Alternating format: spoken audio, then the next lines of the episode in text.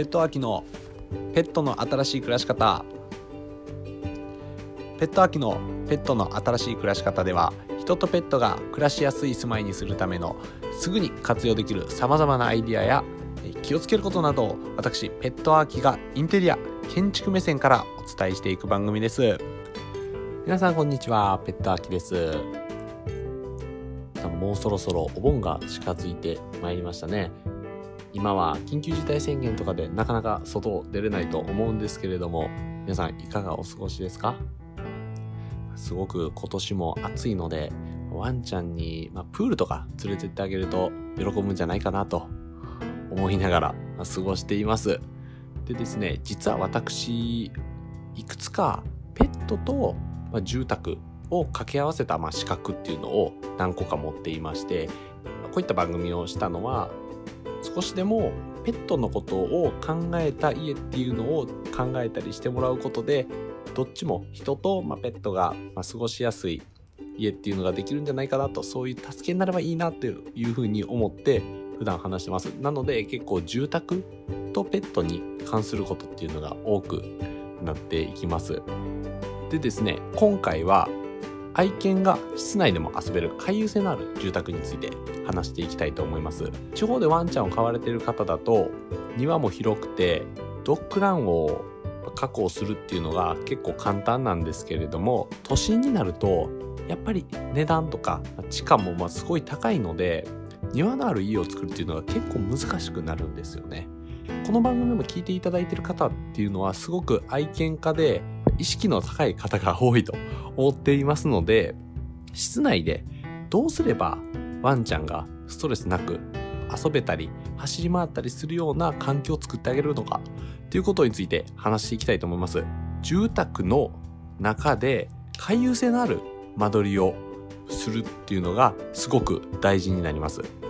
これ回遊性ってどういうものかっていうと簡単に説明しますと回遊性っていうのは行き止まりがなくてずっと回れるずっと円を描くように回ったりできるようなものを回遊性のあるものって言います。回遊性のあるものが何がいいかっていうとずっと動き回れるのに立ち止まることがないんですね。なので比較的ストレスが少なく気持ちよく家の中とか、まあ、回遊なんでずっと歩いたりすることができます。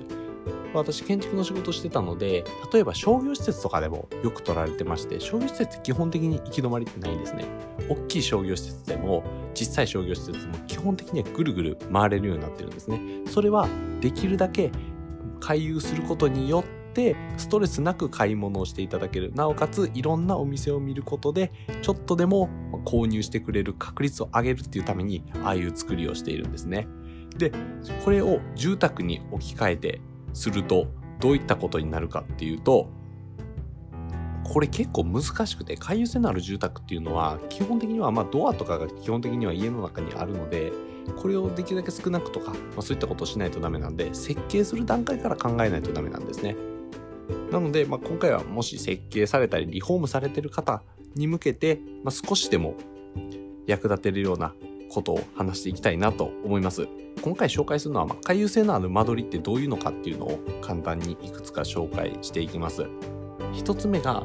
生活動線の中心にある部分を回遊性のあるものにするっていう間取りです。これちょっと難しいんですけど 説明が少し難しかったんですけどどういうことかっていうと基本的に住宅って生活動線をまとめてるんですね。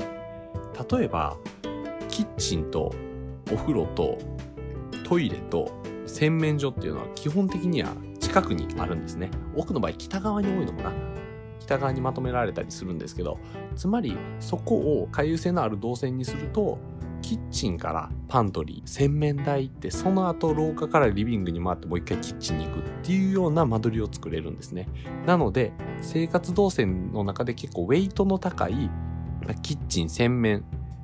トイレバスルームっていったのをできるだけ回れるような環境にしてあげるっていうのが大事になってきます2つ目なんですけれどもこれは階段を中心にしてその周りを回れるような回遊性のある間取りにするってことです。これどういうことかというと多くの住宅では階段ってスペースを取るのでできるだけ端っことかちょっと目立たない場所とかに支障のない場所に置いたりするんですねでもワンちゃんのための回遊性のある家を作るためにはこの階段を中心にしてその周りをま廊下のような形で階段を中心にぐるぐる回れるような家づくりをするとワンちゃんがすごくストレスなく簡単にできますでこれ何がいいかっていうと階段を中心にしてるので例えば上り下り行っちゃダメなとことかっていうのを階段を塞ぐだけでできるのですごく簡単にできるんですね。それともう一つ階段下って基本的にデッドスペースと言われて、まあ、住宅の中で使いにくい場所とされてます。でもこういう動線にするとそのぐるぐる回る中に階段があるので例えば階段の下にケージを置いたりとかトイレのスペースにしたりとかそういった感じで階段下を有効に使えるのですごくおすすめです。で最後これはちょっと高度なんですけれどもステップフロアにしてむしろ上り下り自体もぐるぐる回れるようにするってこれをするのはもうほとんど難しいんですけれども何個か見たことありまして例えば1回2回3回って分けるのじゃなくて1回1.5回2回2.53みたいな感じで全てを長い階段じゃなくてちょっとしたステップであったりとかちょっと長めのスロープにしてあげることによって上り下り自体もぐるぐる回れる。家全体を回遊性のある空間にするっていうことができるんですね。これをやるとすごく広い面積を